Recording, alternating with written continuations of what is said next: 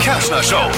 Und das Aufstehen macht Spaß. Hier sind Flo's Gags des Tages. Laut der Zeitung mit den vier großen Buchstaben, also der Bildzeitung, machen zwei Gläser Wein so dick wie ein Cheeseburger. Oh je. Dabei kennt sich doch keiner bei der Bild so wirklich aus mit Wein, ne? Weil es heißt doch immer, im Wein liegt die Wahrheit. Freunde der Bild. Ein Ja. Cheeseburger macht bei Weitem nicht so gute Laune wie zwei Gläser Wein. Das fehlt in eurer Analyse.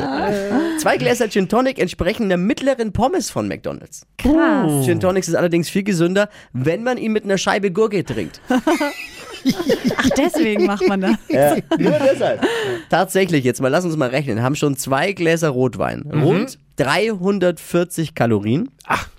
Also fast den gleichen Gehalt wie ein Cheeseburger von McDonalds. Und mehr als das Dreifache an Zucker. Boah.